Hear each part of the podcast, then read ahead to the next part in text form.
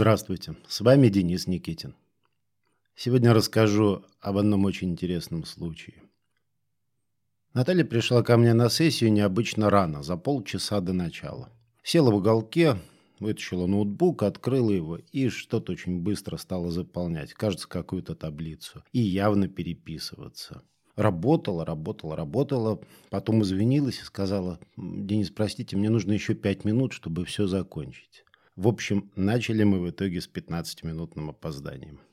На сессии Наталья жаловалась на то, что пашет по 14 часов в день, что зарплату не повышали ни разу. Спасибо, и то не сказали ни разу. И вообще, Денис, повышение в итоге получил другой человек. Он работает меньше, чем я. Он вообще, по-моему, работает в два раза меньше, чем я. Но зато он постоянно говорит, я сделал то, я сделал это, я хороший, я напрягался. А начальник этому верит. Он еще и в пример этого мне ставят. Наталья была возмущена и находилась просто на грани отчаяния.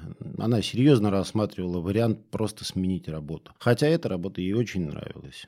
Если убрать эмоции, то проблемы у Натальи были такие. Во-первых, она не умела рассказывать о том, сколько сделала. Не умела рассказывать об этом никому, ни начальству, ни коллегам. Постоянно перерабатывала, причем эти переработки никак не оплачивались. Ее совершенно не устраивали текущие доходы, мало денег. Не было никакого карьерного роста. К этому добавлялись постоянные ощущения, что она не выспалась, состояние хронического стресса, крайне редкий секс, хотя партнер у нее был постоянный и какие-то чувства присутствовали, но тем не менее. И общее снижение интереса вообще к удовольствиям, к хобби, к каким-то простым радостям. «Я хочу только одного – лечь, и чтобы меня никто не трогал». Вот фраза Натальи.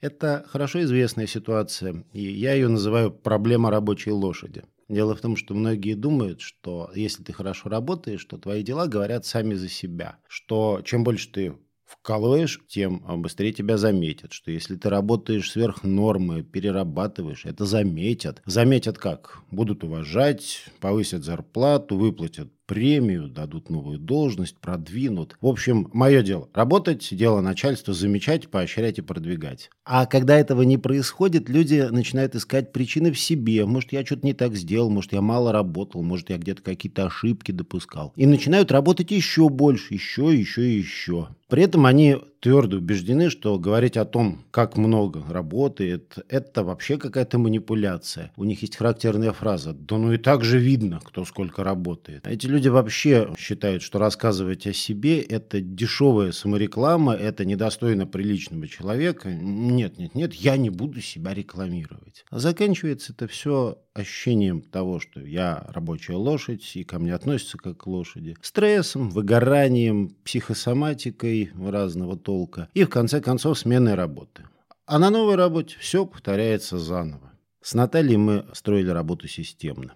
Сначала убрали чувство ложного стыда. Стыда за рассказы о себе, стыда за хорошие слова о себе. Постепенно, без всякого экстремизма, сформировали привычку рассказывать коллегам, рассказывать начальству о проделанной работе, о том, какие были переработки, о том, что сделано, какие проблемы удалось преодолеть.